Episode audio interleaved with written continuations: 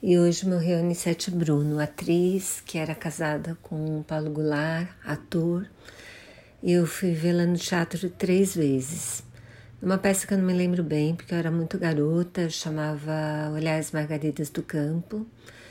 Depois eu vi A Margem da Vida, em que ela fazia a mãe difícil daquela peça do Tennessee Williams, que eu já falei do filme The Glass Menagerie, que é minha peça favorita dele, que é linda demais, e ela faz uma mãe bem controladora, mas também bem, bem preocupada com a família.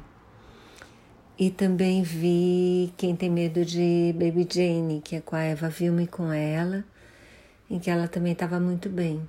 Que pena. Ela morreu de coronavírus, essa doença horrível que não deixa a família visitar nem se despedir.